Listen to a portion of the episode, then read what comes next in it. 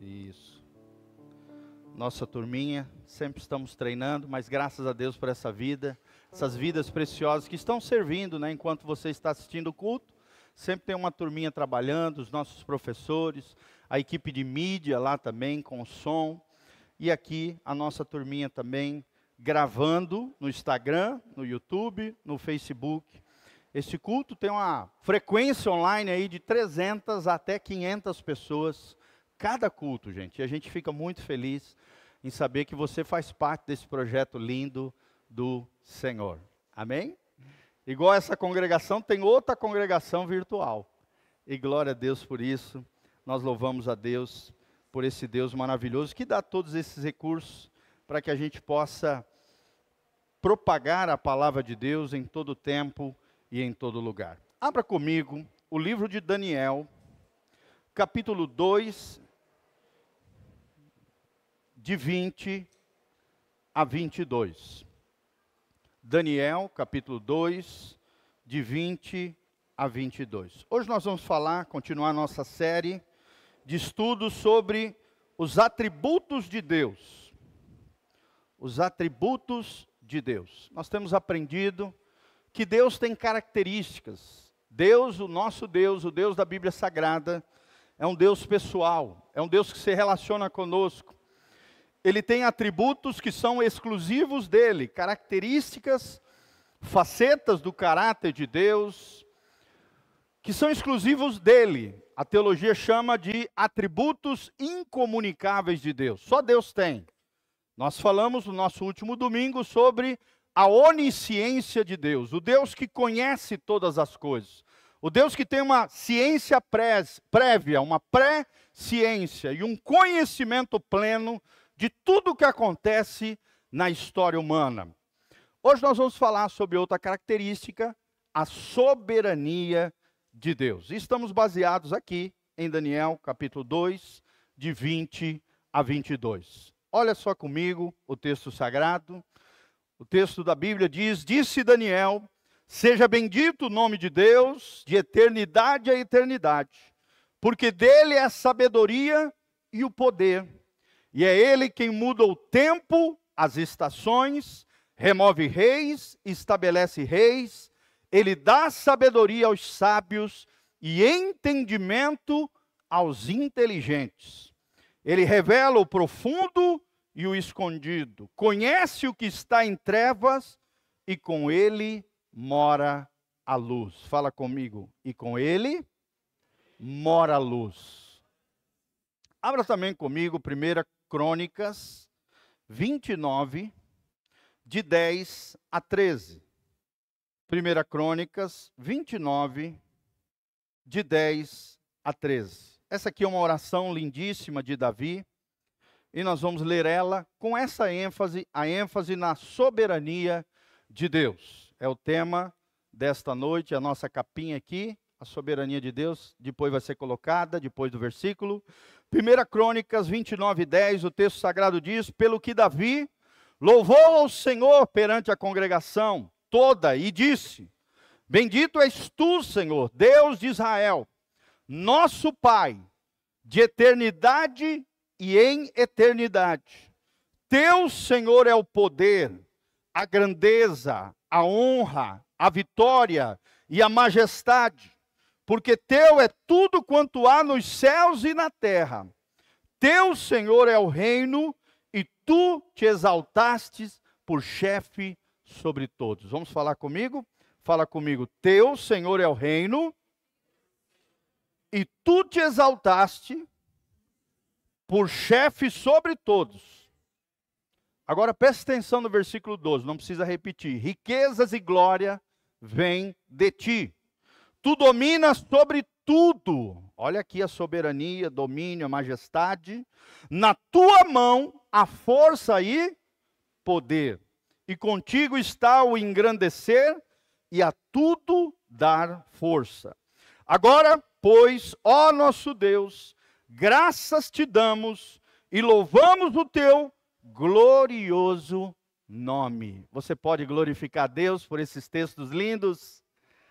Amém, queridos? Olha que coisa linda. Aqui então está falando da grandeza de Deus. Ele usa alguns termos aqui, ele exalta o caráter de Deus. Um Deus que é de eternidade em eternidade, um Deus que tem todo o poder, que é o El Shaddai, o Deus Todo-Poderoso, um Deus que tem grandeza, um Deus que merece toda a honra, um Deus que estabelece vitória, um Deus que tem a sua majestade, daí também tem relação com a soberania de Deus um Deus que tudo que há nos céus e na terra pertence ao Senhor.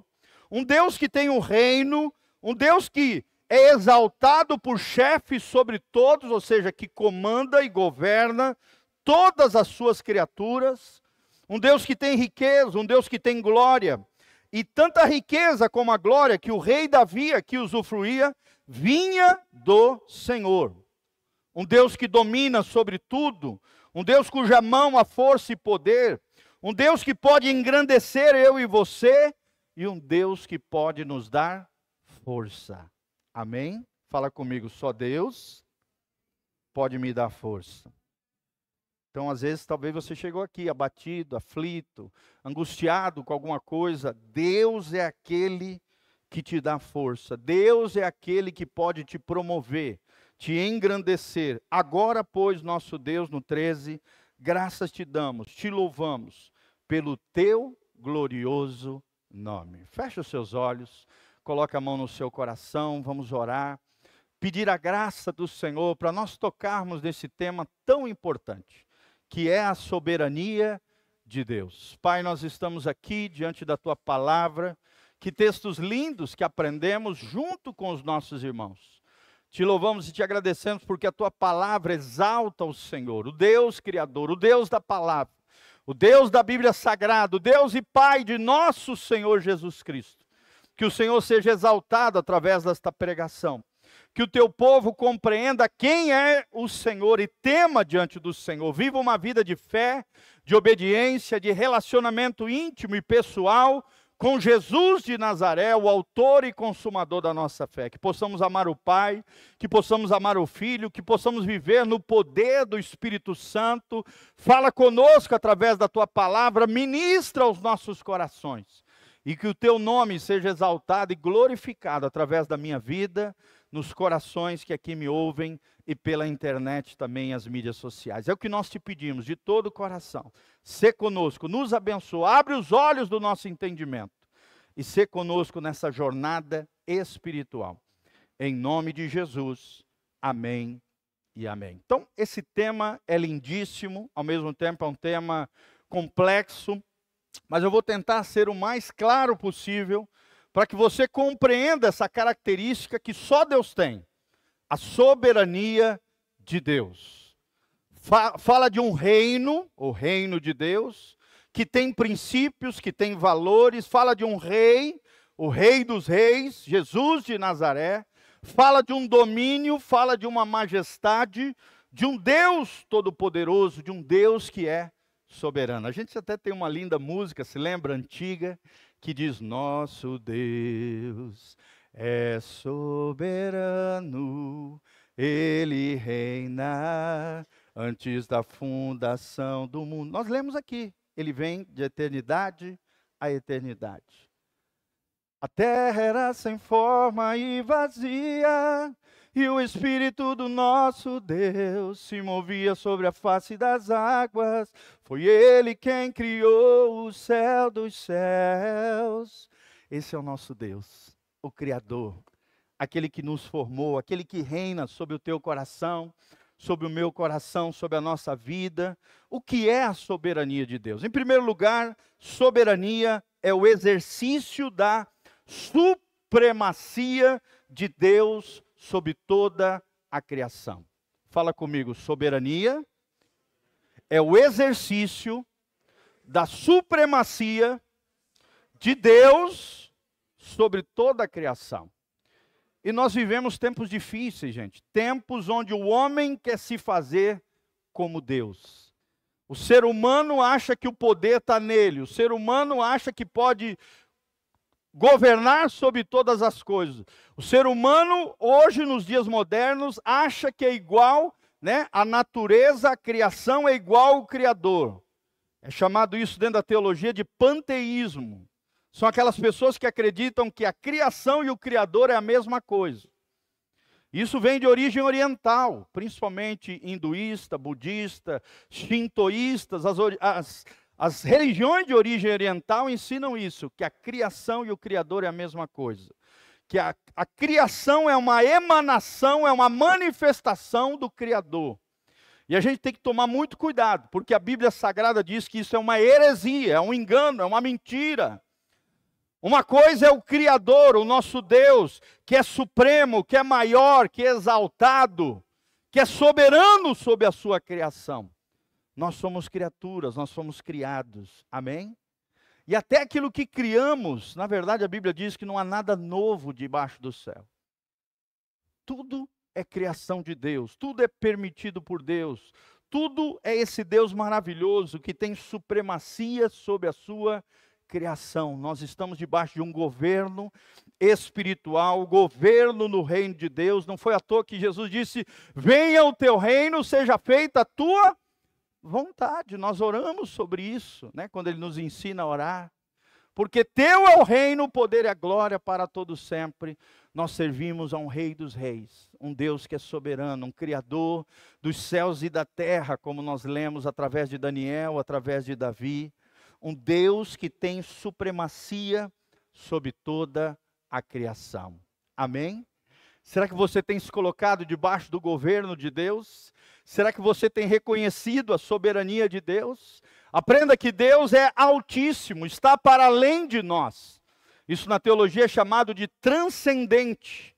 O nosso Deus, o Deus da Bíblia Sagrada, o Deus do teísmo, daqueles que acreditam num Deus pessoal, o Deus da Bíblia Sagrada, o Deus judaico-cristão, é um Deus altíssimo. É o Senhor dos céus e da terra. Ele governa sobre tudo e sobre todos, porque Ele é soberano. Deus não está sujeito a ninguém. Deus não é influenciado por nada. Ele é o Criador de todas as coisas. Amém? Glória a Deus. Será que você tem lidado com Deus dessa maneira? Tem muito crente que acha que pode mandar em Deus. Tem muita gente que faz oração dando comando e ordem para Deus. Irmão, que isso? Nós somos criaturas, Ele é o Criador, Ele é soberano sobre as suas criaturas, Ele está acima de nós, Ele é transcendente, mas a Bíblia e a teologia nos ensina também que Ele é imanente. Ele está para além de nós, Ele é exaltado, Ele é o Senhor dos céus e da terra, mas Ele também está dentro de nós através da pessoa do Espírito Santo, por isso Ele é imanente, Ele é um Deus pessoal, é um Deus que se relaciona conosco, que não está sujeito a ninguém, nem é influenciado por nada. Deus é absolutamente independente de nós. Tem um papo hoje em dia que diz assim: ah, porque Deus está carente de amor. Deus não está carente de ninguém, gente. É nós que somos carentes de Deus, amém? É nós que somos carentes de amor nos nossos afetos, nas nossas relações pessoais. Deus não tem carência nenhuma. Teologia nos ensina, a Bíblia Sagrada nos ensina que dentro da Trindade bendita, Deus Pai, Deus Filho e Deus Espírito Santo, eles têm um relacionamento perfeito e suficiente dentro de si. Ele não precisava nos criar, mas ele desejou e tomou a decisão de nos criar. Amém? Tem um livro, uma vez, certa vez que eu li de teologia, achei lindíssimo. Deus é tão grande, cheio de amor e de graça, que ele teve que fazer vasos de barro para derramar desse amor transbordante que havia no seu ser. Mas não que Deus necessita da gente, não que Deus precisa ou esteja carente de nós. Ele é absolutamente independente das suas criaturas. Deus age como lhe apraz. Amém? Será que você tem respeitado a soberania de Deus? Isaías 46, 10 diz assim: o Senhor dizendo sobre si mesmo, ele diz: O meu conselho será firme, e farei toda a minha vontade. A vontade de Deus está acima da nossa vontade. Amém? Será que na tua vida a vontade de Deus está acima da tua vontade? Será que é Deus quem governa a tua vida ou você quem governa? Se você se diz cristão, você está submisso a Deus. A Bíblia diz: sujeitai-vos, pois, a Deus, resisti ao diabo e ele fugirá de vós. Tem muita gente que está sendo atacada pelo diabo, porque resiste a Deus, não se sujeita a Deus, automaticamente se sujeita a Satanás. E o diabo, em vez de fugir dele, se apega e se agarra a ele. O segredo da autoridade do mundo espiritual é a submissão ao governo soberano do nosso Deus. Amém? O conselho de Deus será firme. Ele fará tudo conforme a sua vontade. Daniel, capítulo 4, 35, ele diz: Não há quem possa estorvar a sua mão. A mão poderosa de Deus não pode ser contida, não pode ser bloqueada, não pode ser impedida. Tem outro trecho da Bíblia que diz: Agindo eu, quem impedirá? Amém? Se Deus tem um propósito lindo para a tua vida, nada nem ninguém pode impedir o que Deus quer fazer na sua vida. Porque Ele é soberano, Ele governa a tua vida, e se a tua vida está nele, nós cantamos, né? É, e, e, é lindo isso é, quando a gente canta que, que a gente, porque ele vive, posso crer no amanhã, porque ele vive, temor não há. Me ajudem, vamos lá. Mas eu bem sei, eu sei que a minha vida está onde? Está nas mãos do meu Jesus que vive está. Se Deus tem governado a tua vida, querido, não tenha medo do futuro. Não tema nada nem ninguém, porque o teu futuro está nas mãos do Rei dos Reis e do Senhor de todo esse universo. Amém? Não temas, se a tua vida está nas mãos de Deus, fica tranquilo. Ele é soberano, ele governa sobre tudo e sobre todos, e não há ninguém que possa estorvar a sua mão, é o que nos ensina o livro de Daniel 4:35. Primeiro princípio que eu quero ensinar para vocês, baseado na soberania de Deus, é que Deus ocupa o trono do universo, dirigindo a história. Fala comigo, Deus ocupa o trono do universo, dirigindo a história. Ou seja, Deus está além do tempo e do espaço. Deus vive numa espécie de eterno presente. O ontem para Deus é hoje. O hoje também é hoje, o futuro também é hoje, porque Deus vive num outro, num outro plano, num outro tempo, diferente do nosso tempo cronológico. Amém? Deus governa sobre os tempos, Deus governa sobre a sua criação. Deus não está sujeito a tempo e espaço. Deus ocupa o trono do universo dirigindo a história humana. Spurgeon diz assim: não há atributo mais consolador para os crentes do que a soberania de Deus. Quando nós compreendemos que Deus controla todas as coisas, Deus é aquele que governa sobre tudo e todos, por exemplo. É Deus quem controla as marés nos oceanos, é Deus quem controla os ventos, é Deus quem controla as chuvas, é Deus quem faz regar a terra, amém? Ser chamado na teologia de graça comum. É Deus quem faz brilhar o sol sobre os justos e os injustos, diz a palavra de Deus. Saiu da boca do próprio Jesus. Por isso não fique ansioso, não fique agoniado esse atributo, a soberania de Deus, é consolador para cada um de nós. O nosso Deus domina sobre a criação e é o seu reinado que conduz todas as obras das suas mãos. Ele é diferente da visão, por exemplo, dos muçulmanos. Os muçulmanos são chamados de deístas. E tem várias religiões hoje que são assim. Eles acreditam que Deus é uma espécie de relojeiro do universo fez o universo com as suas leis próprias, como se fosse um relógio, criou, estabeleceu leis que governam o universo, deu corda no universo e deixou o universo à mercê da sua própria sorte. São chamados de deístas. E assim são os islâmicos, por exemplo. Eles adoram a Deus, mas não creem que Deus é um Deus pessoal que se relaciona com eles, que é capaz de ouvi-los. Eles apenas têm que adorar o Criador e ponto final. O universo foi criado e tem as suas leis, as suas regras, e assim acontece. Nós não, nós cremos que Deus tem domínio sobre as suas criaturas, Deus tem um reinado que conduz todas as obras das suas mãos. Fala comigo, Deus tem um reinado que conduz todas as obras das suas mãos. Ele é um rei que cuida do seu governo, ele é um rei que cuida da sua terra, ele é um, que, um, rei que cuida dos seus súditos, ele é um rei que se importa com você, que te vê no meio da multidão. Homens até podem acreditar que Deus esteja em toda parte, alguns acreditam e nós acreditamos que Deus é onipresente, está em todas as partes, mas muitos têm dificuldade em acreditar que Deus está no seu trono. Por quê? Porque o mundo atual, o mundo moderno, tem colocado no trono alguém que não é Deus. Quem é o Deus no mundo atual, gente? O ser humano. Sim ou não, gente?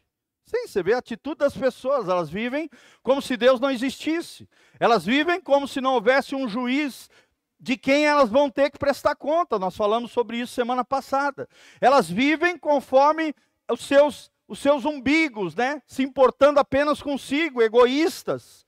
Elas, elas se entronizaram e não reconhecem o domínio nem o governo do Deus soberano. Nós cristãos proclamamos a um Deus entronizado. Tudo que Deus quis, Ele o fez nos céus e na terra. A vontade de Deus está sobre tudo e sobre todos. Deus não tem um rival em majestade, ele é ilimitado em poder. Fala comigo, Deus é ilimitado em poder. Por exemplo, é errado nós dizermos assim: Satanás é o inimigo de Deus. Sabia que é errado você falar isso? Muita gente fala. Satanás não é o inimigo de Deus. Porque o poder de Satanás não se compara com Deus. Ele é criatura, ele é um anjo caído. Deus é o criador. Deus tem um poder ilimitado. Satanás é finito, Deus é infinito.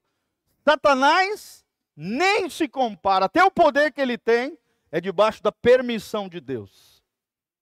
E é controlado por Deus. Amém? Senão esse mundo já teria se acabado, gente.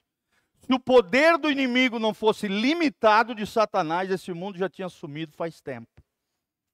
Então aprenda isso. Satanás não é inimigo de Deus. Satanás é inimigo do homem, do ser humano, mas não de Deus. Porque jamais uma formiguinha vai se comparar com um elefante. Só para ilustrar para você, né? Como é que a formiguinha quer brigar com o elefante? Não tem como. Deus é incomparável com a formiguinha chamada Satanás. Lembre-se, Deus é imune a tudo quanto lhe é alheio. Creiamos nessa deidade de Deus, nesse atributo extraordinário de Deus. A responsabilidade humana baseia-se na soberania de Deus. E desta é resultado. Fala comigo, a responsabilidade humana se baseia na soberania de Deus.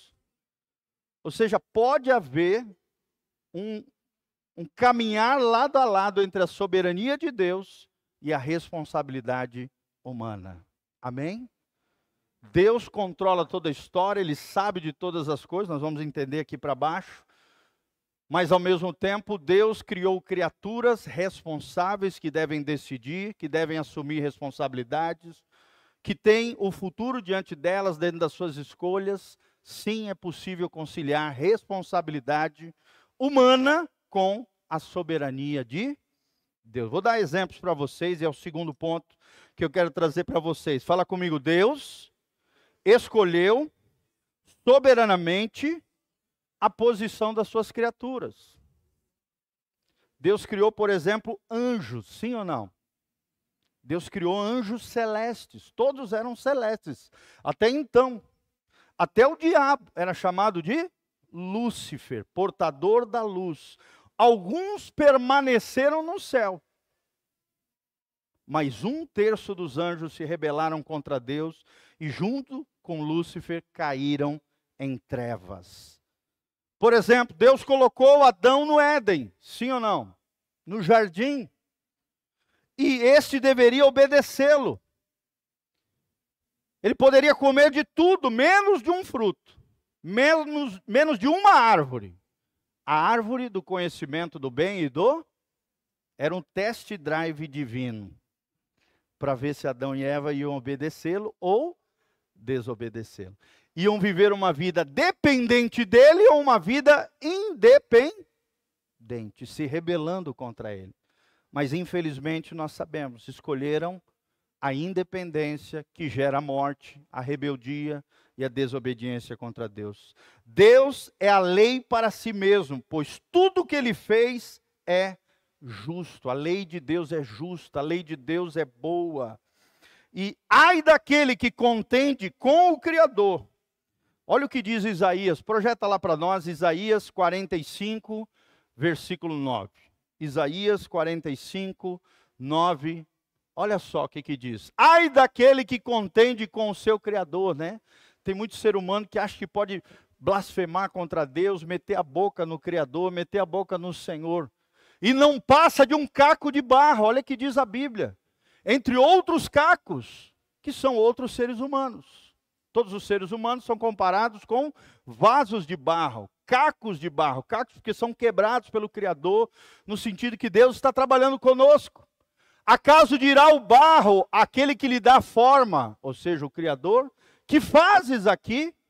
Ou a tua obra não tem alça? Quem somos nós para darmos pitaco, conselho para Deus, gente? Em outras palavras. Fala comigo, Deus governa sobre tudo e sobre todos. Será que alguma vez você já não quis dar conselho para Deus? Você já não reclamou de alguma coisa que Deus fez na sua vida? Você já não meteu a boca em Deus por alguma coisa? Blasfemou contra Deus? O que é a blasfêmia, gente? É quando você fala alguma coisa de Deus que é inverídica, que é mentirosa, com relação ao caráter de Deus. Por exemplo, a Bíblia diz que Deus é bom. Quando você diz que Deus é mau, você está blasfemando contra Deus. Vocês estão entendendo? E tem muita gente que faz isso xinga, ofende, mete a boca, acha que pode dar conselho a Deus, age como se fosse o Criador do universo. E não é. Apenas Deus é o Criador de tudo e de todos. Como é que o caco de barro pode dar pitaco ao oleiro, que é o Criador de todas as coisas? É interessante que Deus escolheu de forma soberana Israel. Sim ou não, querido? Por isso, nunca se volte contra Israel. Deus escolheu soberanamente Israel, dos filhos de Abraão, levantar um povo para si, um povo santo, um povo abençoado. Israel estava sob o pacto das obras de Deus, tinha leis para obedecer, e através da obediência à lei de Deus seriam abençoados. Mas infelizmente a rebeldia, a apostasia de Israel o levou a juízos divinos e a cativeiros. Sim ou não, irmãos? E até hoje Israel está sofrendo por escolhas erradas lá de trás. Sim ou não, gente?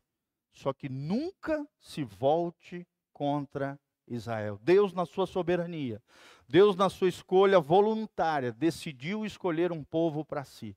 Sabia que nós até hoje somos abençoados por causa de Israel? Nós somos chamados filhos de Abraão através da fé. Infelizmente, o nosso governante escolheu do lado errado.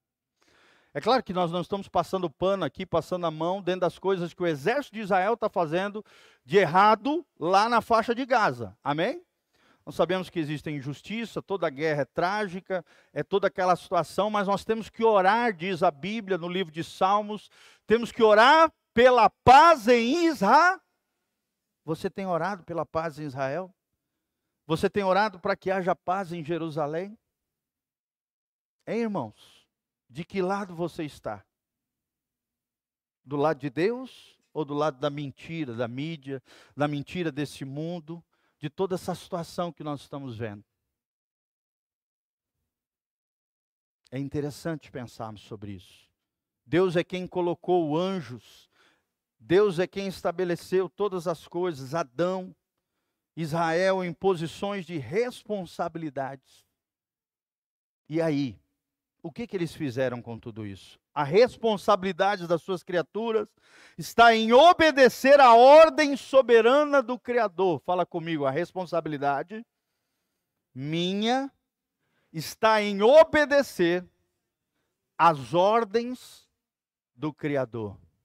O problema é esse, por causa da nossa natureza pecaminosa, a maioria das pessoas não querem obedecer a Deus. Sim ou não, irmãos? Vocês já perceberam como a gente tem dificuldade de obedecer a Deus? Porque dentro de nós tem uma natureza contrária à natureza divina. Se não for o Espírito Santo nos capacitando, nos iluminando, nos auxiliando, nos dando a força de Deus, nós não damos conta sozinhos. Precisamos dele. Precisamos da força de Deus, é o que diz Efésios 6,10: revestivos do Senhor e na força do seu poder, a responsabilidade das, das criaturas está em obedecer à ordem soberana do Criador. Que direito, por exemplo, Adão tinha de comer do jardim se não houvesse uma ordem do Criador? Deus havia dado uma ordem: olha, cuida aí desse jardim, cuida aí desse paraíso que eu deixei para você. Você pode comer de tudo, das sementes, das ervas, de tudo, menos da árvore do conhecimento do bem e do. E o que, que eles fizeram? A escolha errada. Que direito Israel tinha de eliminar, por exemplo, na época, debaixo de uma ordem do Senhor, os cananeus, que era um povo ímpio, terrível, que fazia coisas abomináveis contra Deus, se não houvesse a ordem do Criador? Deus havia mandado o povo de Israel tomar posse da terra prometida e destruir as nações que lá estavam, porque estavam fazendo coisas abomináveis do ponto de vista de Deus. Que direito os pais têm sobre os filhos sem a ordem do Criador? Toda autoridade que existe hoje, gente, foi dada pelo Senhor. Sim ou não, gente? É o que diz Romanos 13. Toda autoridade foi instituída por Deus. E aquele que resiste à autoridade de Deus, resiste à ordenação de Deus e trará sobre si mesmo condenação. É claro que muitos usam da sua autoridade de forma indevida, sim ou não? De forma vergonhosa, né? de forma equivocada. E o que, que vai acontecer? Serão responsabilizados diante do Criador. Ou seja, o mesmo Deus que dá autoridade, que dá governo, que dá poder, que dá determinadas situações às suas criaturas, estabelecendo as posições das suas criaturas, é o Deus que irá responsabilizá-los de cada uma delas. O que, que vocês têm feito como pais com relação aos seus filhos? O que, que vocês, filhos, têm feito com relação aos seus pais? O que, que você, mulher, tem feito com relação ao seu marido? O que, que você, marido, tem feito com relação à sua esposa? Que, que nós, como igreja, temos feito com relação aos nossos irmãos? de que maneira temos lidado com cada um deles, de que maneira temos tratado a ordem do Criador em obediência ou desobediência. Tudo isso tem relação com a soberania do Senhor. Amém? Segundo lugar, aprendemos que Deus escolheu soberanamente a posição das suas criaturas. E terceiro lugar, é o último ponto que eu quero ensinar para vocês. Fala comigo, a soberania de Deus se revela sobre os filhos de Deus. E quantos filhos de Deus nós temos aqui nessa noite? Levanta a sua mão assim, fala glória a Deus, porque Deus é soberano sobre a sua vida. Amém? Nós começamos lendo o Salmo 95, que diz que nós somos ovelhas do seu pasto, que ele é o nosso pastor, que ele vai cuidar de nós, ou seja, dentro dessa soberania de Deus, que se revela sobre os filhos de Deus, os eleitos de Deus, escolhidos por Deus, chamados para a salvação, Cristo foi designado Senhor e Salvador e cabeça, autoridade suprema sobre cada um deles. Ou seja, se você se diz cristão, crente, quem é que governa você, gente? É Cristo. Ele é o cabeça, ele é o líder da sua vida, é ele quem governa você. Se nós dizemos que Jesus é o nosso Senhor, o Senhor é quem manda, nós somos servos. Ele é o nosso Salvador. Tem muita gente que quer Jesus apenas como Salvador, sim ou não? mas não quer Jesus como Senhor. Não funciona, irmãos. Para termos Jesus como nosso Salvador, precisamos ter Jesus como nosso cabeça, nosso líder e nosso Senhor. Eu já não faço o que eu quero, eu faço o que Ele quer. Eu já não faço a minha vontade, eu faço a vontade daquele que me chamou. Amém?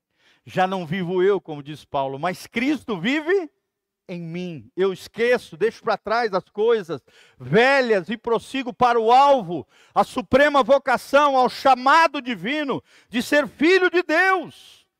Saiba, querido, que Jesus cumpriu sobre cada um dos filhos de Deus uma justiça perfeita, irrevogável, eterna. Jesus cumpriu toda a lei de Deus por amor a você por amor a mim, filhos de Deus, aqueles que entregaram a sua vida e o seu coração a Jesus. Deus designou Jesus como filho. O amor soberano de Deus o enviou a essa terra e ele se encarnou entre os homens. E a autoridade divina do Pai determinou a sua obra nesse tempo em que ele viveu e continua determinando hoje nas nossas vidas. Amém? Qual é o versículo que tem lá na entrada da igreja? Aquele que começou em vós a boa obra, ele há de aperfeiçoá-la até o dia de Jesus Cristo. Quem quer ir para o céu aí? Dá um glória a Deus. Quem quer estar com Cristo no final dessa vida? Dá um glória a Deus. Então existe uma obra tremenda que Deus quer fazer na sua vida. Você pode ser melhor a cada dia. Você pode ser uma pessoa mais linda do ponto de vista de Deus. Deus quer aperfeiçoar você. Deus quer te santificar para Ele. Deus quer que você se consagre ao Senhor. Deus quer que você experimente a vontade soberana dEle, que é boa, perfeita e agradável sobre as nossas vidas. Não existe lugar mais seguro neste mundo do que no centro da vontade de Deus. É ali que nós experimentamos qual é a boa, perfeita vontade de Deus e a agradável vontade de Deus para as nossas vidas. Amém?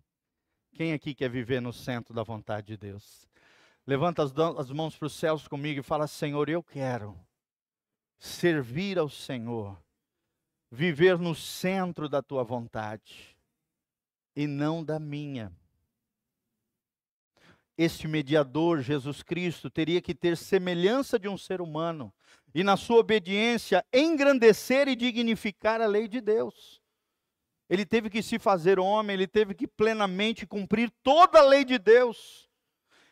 Teria que levar todos os pecados em seu corpo humano, lá no madeiro, lá na cruz teria que fazer a expiação por eles, o perdão dos pecados, a reconciliação com Deus, teria que suportar sobre si a ira de Deus. Tem muita gente que pensa na cruz apenas como a revelação do amor, do coração paternal e amoroso de Deus, amém? Mas não é só isso, gente. Sobre Jesus também foram lançados a ira de Deus que era para cair sobre nós. Você sabia disso?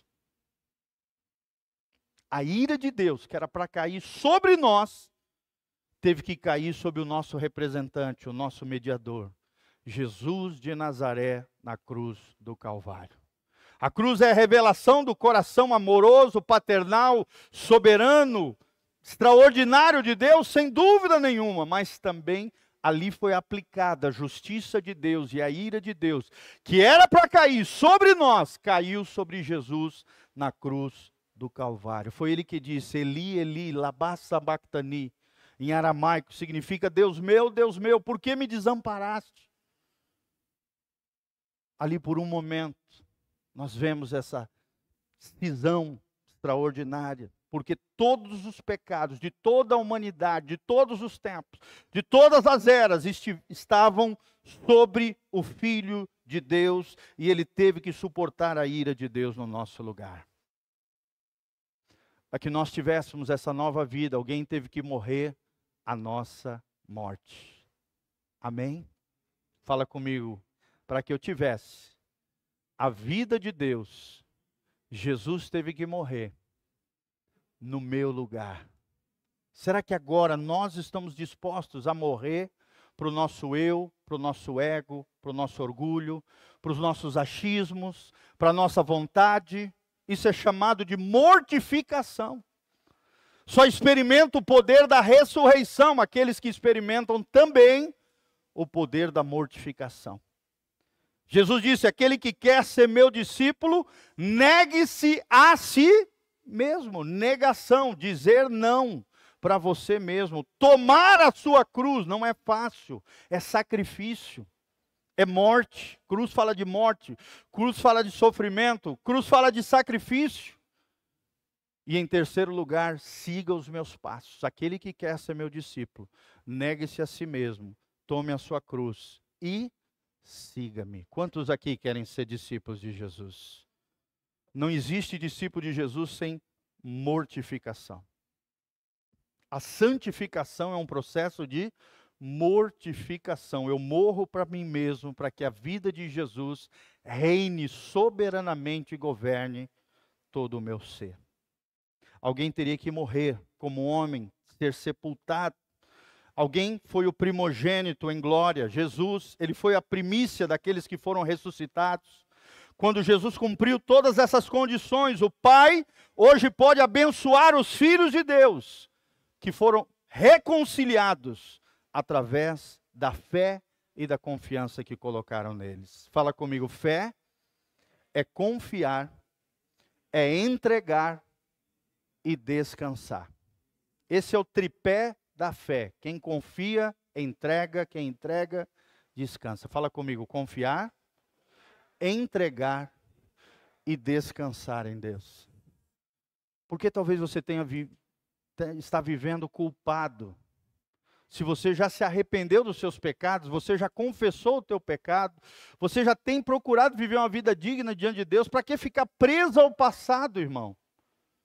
Vença essa culpa que talvez esteja te afligindo. Jesus já morreu na cruz no seu lugar. Se você se arrependeu de coração, existe purificação para os seus pecados. Amém?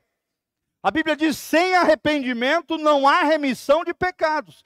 Mas o inverso também é verdadeiro. Com arrependimento há remissão, retirada, banimento. Arrancados são os teus pecados. Amém? 1 João 1,7 diz: Se andarmos na luz como Ele na luz está, temos comunhão uns com os outros, e o sangue de Jesus, seu Filho, nos purifica de todo o pecado.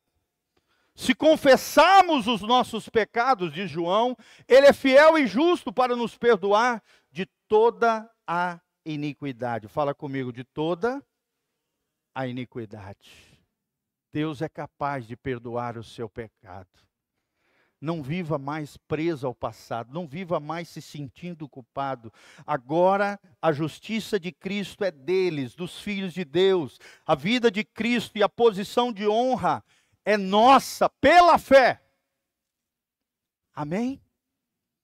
E Hebreus 10, 14, nós terminamos de forma extraordinária quando Deus diz, coloca lá para nós Hebreus 10, 14 no telão.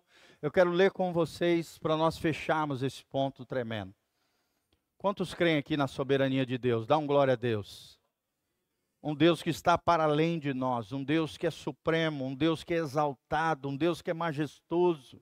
Olha o que diz Hebreus 10, 14. Porque com uma única oferta, na cruz do Calvário, no nosso lugar, aperfeiçoou para sempre quantos estão sendo santificados. Olha que coisa linda. Se você está buscando a Deus, buscando a Sua presença, buscando se consagrar, buscando se santificar ao Senhor, com uma obra só, uma só oferta, na cruz do Calvário, Jesus, com uma única oferta, tem aperfeiçoado para sempre você e eu seremos e somos santificados. Amém? Quem quer buscar a santidade? Fala comigo, sem santidade, ninguém verá o Senhor. O que, que diz Mateus 5? Bem-aventurados puros de corá, porque estes verão o quê? A Deus. Se você quer ver Deus agindo na sua vida, a graça de Deus sobre você, o favor de Deus sobre você, guarde o seu coraçãozinho. O que, que Jesus nos ensina?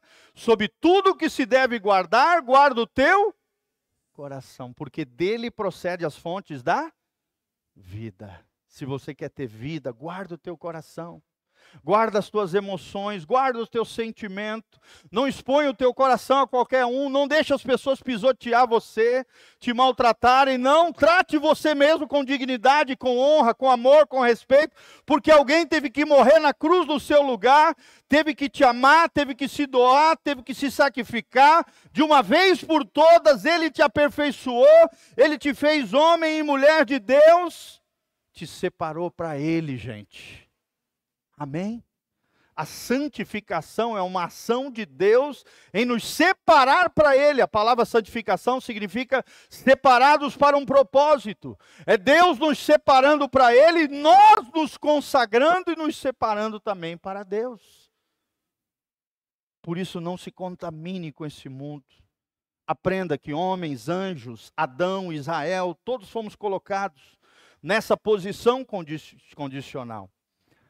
E a continuidade da bênção de Deus depende da obediência e da fidelidade a Deus. Fala comigo, obediência e fidelidade a Deus.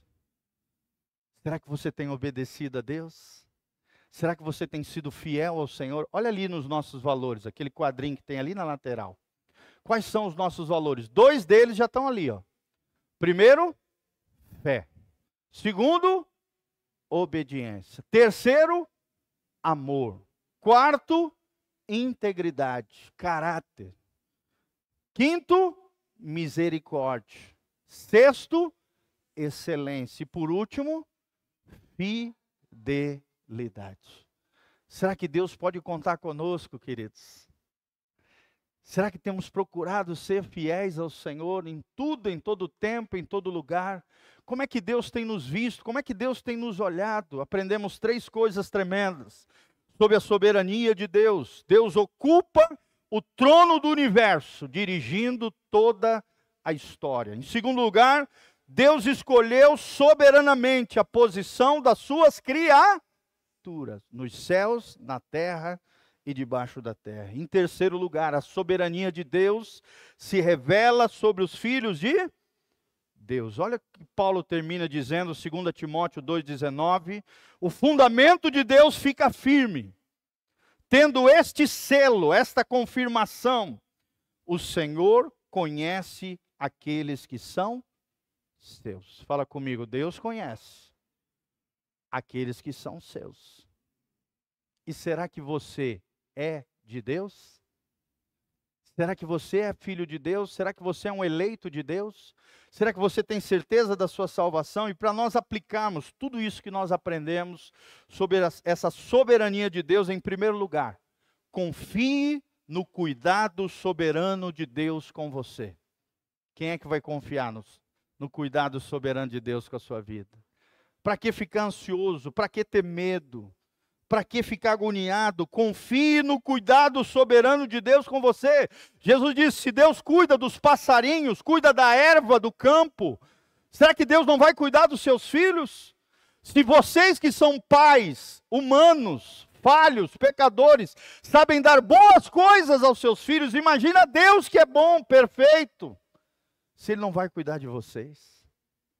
Não andeis ansiosos por coisa alguma, amém?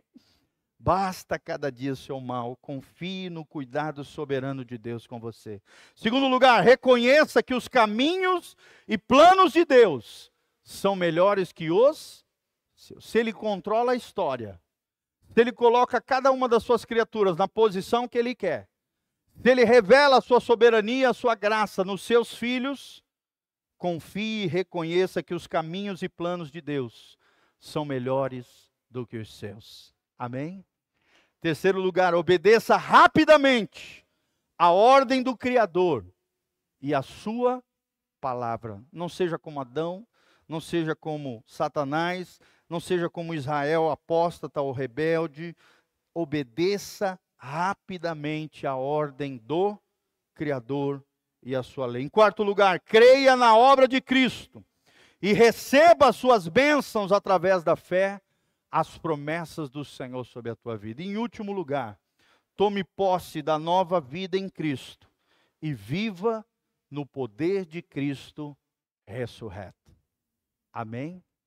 Fala comigo, tomar posse dessa nova vida em Cristo e viver no poder do Cristo ressurreto. Deus tem ministrado muito ao meu coração sobre principalmente esse final. A gente fala muito sobre o Espírito Santo, né? Mas muitas vezes a gente não entende.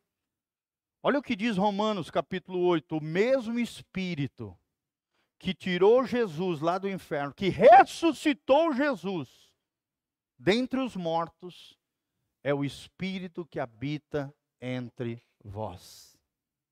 Quem pode dar um glória a Deus? Coloca a mão no seu coraçãozinho e fala: o mesmo Espírito que ressuscitou Jesus dentre os mortos é o Espírito Santo que habita em mim. Por isso é errado você falar, ah, eu não tenho força, ah, eu não vou dar conta. Não, irmão. Se o mesmo Espírito que ressuscitou Jesus dentre os mortos habita nos vossos corações, você vai ter a força de Deus, você vai ter a graça de Deus, Deus vai te capacitar, você vai vencer, em nome de Jesus. E 2024 na sua vida vai ser um ano de frutificação. Será que você pode dar um glória a Deus? Fala assim comigo: eu recebo sobre a minha vida o poder do Cristo ressurreto. Amém? O Atmani, um grande escritor cristão, um apóstolo na China, ele dizia isso: se os crentes soubessem a bomba atômica gloriosa que habita dentro deles, eles não viveriam do jeito que eles vivem nessa terra. Amém? Até caiu coisa aí, glória a Deus. Estou brincando, mano. Graças a Deus. Quem pode dar um glória a Deus? Então, profeticamente, fica de pé aí. Vamos fazer um ato profético aqui juntos, como igreja. Levante as mãos para os céus, lá no alto. Fala assim: Senhor Jesus, eu aprendi nesta noite através das Escrituras, a beleza desse atributo de Deus chamado soberania divina. Senhor, me ajude a confiar na tua soberana vontade, que é boa, perfeita e agradável sobre a minha vida. Que eu não viva a vida do meu jeito, em desobediência, rebeldia e independência do Senhor. Porque isso seria morte espiritual, emocional, morte física e morte eterna para a minha vida. Eu não quero a morte. Eu escolho a vida. Eu escolho Jesus. Eu escolho a nova vida que Jesus me oferece e tomo posse da minha herança espiritual, das promessas de Deus. Como filho de Deus, eu quero viver a nova vida que Cristo Jesus me oferece e vou viver a vida vitoriosa em Cristo Jesus no poder do Cristo ressurreto. Venha a nós o teu reino, seja feita a tua vontade, na minha vida, assim na terra, como é feita nos céus, porque teu é o reino, o poder e a glória, para todo sempre. Senhor Jesus, reine, governe, com majestade e governo e domínio total no meu coração e na minha vida. Em o nome de Jesus. Amém e amém. Levante as mãos, que o Senhor te abençoe.